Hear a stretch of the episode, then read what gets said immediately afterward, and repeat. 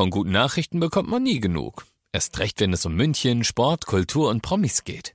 Lesen Sie selbst gute Nachrichten. Heute in der Abendzeitung und auf abendzeitung.de. Abendzeitung. Die ist gut.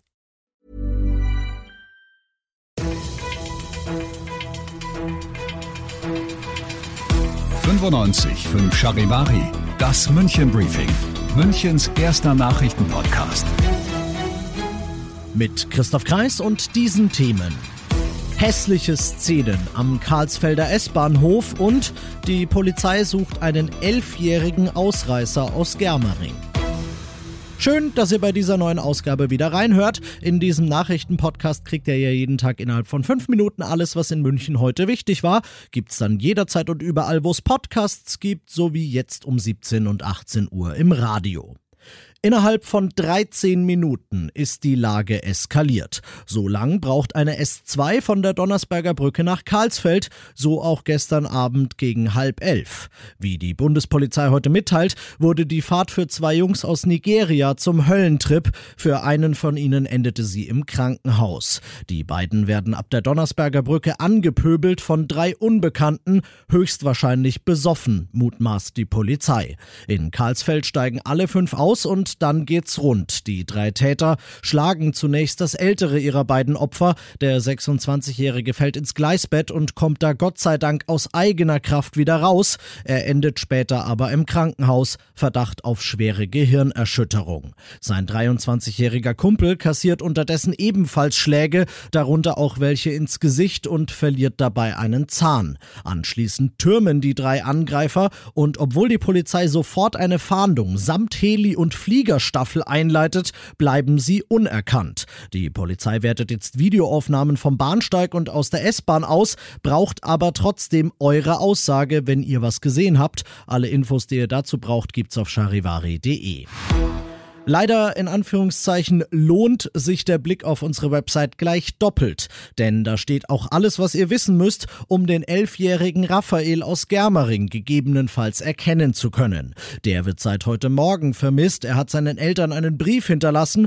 Darin steht, er auf seinem Mountainbike werde jetzt zu seinen Großeltern fahren, die allerdings wohnen in Berlin. Dass ihm auf knapp 600 Kilometern nichts passiert, das scheint ausgeschlossen. Auch hier die Polizei deshalb gleich hinterher. Auch hier aber trotz Suchhundstaffel kein Erfolg. Raphael ist knapp über 1,40 groß, hat rote Haare und fährt auf einem weißen Mountainbike. Wenn ihr ihn gesehen habt, dann lasst's die Polizei bitte wissen.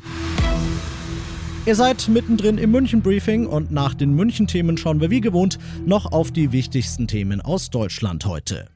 Eine gute und eine schlechte Nachricht heute von der Corona-Front. Die Betriebsärzte sind heute ins Impfen eingestiegen und schützen so ab heute die Belegschaften der Unternehmen. Ein wichtiger Beitrag, sagt Bundeswirtschaftsminister Altmaier. Weniger happy ist sein Gesundheitskollege Spahn, denn dem wird vorgeworfen, dass sein Ministerium unsichere Masken habe verteilen wollen, Charivari-Reporterin Jana Laumann. Die Betriebsärzte haben auf diesen Tag gewartet und sind bereit, heute loszulegen, sagte Altmaier. Altmaier. Diese Woche sollen die Betriebe rund 700.000 Impfdosen bekommen. Später soll es mehr Impfstoff für sie geben. So könnten sie nach Altmaiers Rechnung pro Monat rund drei Millionen Menschen impfen. Im Streit um angeblich nicht ausreichend getestete Masken hat Bundesgesundheitsminister Jens Spahn sich nochmal gegen alle Vorwürfe gewehrt. Nach einem Spiegelbericht hatte sein Ministerium geplant, solche Masken an Obdachlose zu verteilen. Spahn hat aber nochmal betont, dass die fraglichen Masken sicher sind. Wenn man sich Neymars wunderschöne Schwalben anguckt, dann könnte man es zwar manchmal meinen, aber Fußball ist nicht Theater. Während dort die Generalprobe ja sprichwörtlich schiefgehen muss, soll sie das heute Abend auf dem Rasen nicht tun. Im allerletzten Test vor der EM spielt die DFB 11 gegen Fußball Leichtgewicht Lettland. Anpfiff der Partie in Düsseldorf ist um 20.45 Uhr. Und das noch zum Schluss. Diese besagte EM, die da am Freitag anfängt, Statistikern der TU München zufolge brauchen wir uns die gar nicht angucken. Denn die haben ausgerechnet, dass ohnehin Frankreich Europameister wird. Zu 14,8 Prozent macht's der deutsche Auftakt- und Gruppengegner. 100.000 Mal haben die Forscher die komplette EM unter Berücksichtigung eines ganzen Sacks voll statistisch relevanter Daten durchsimuliert, um auf diesen Wert zu kommen. Die deutsche Elf Kommt nur auf 10,8 Prozent.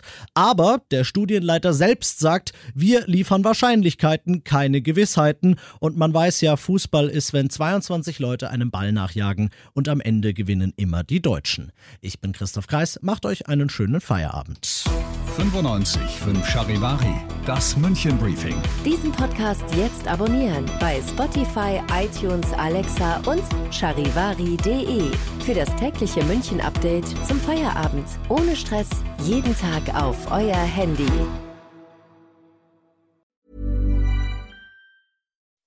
When you make decisions for your company, you look for the no-brainers. If you have a lot of mailing to do, stamps.com is the ultimate no-brainer. Use the Stamps.com mobile app to mail everything you need to keep your business running with up to 89% off USPS and UPS. Make the same no brainer decision as over 1 million other businesses with Stamps.com. Use code PROGRAM for a special offer. That's Stamps.com code PROGRAM.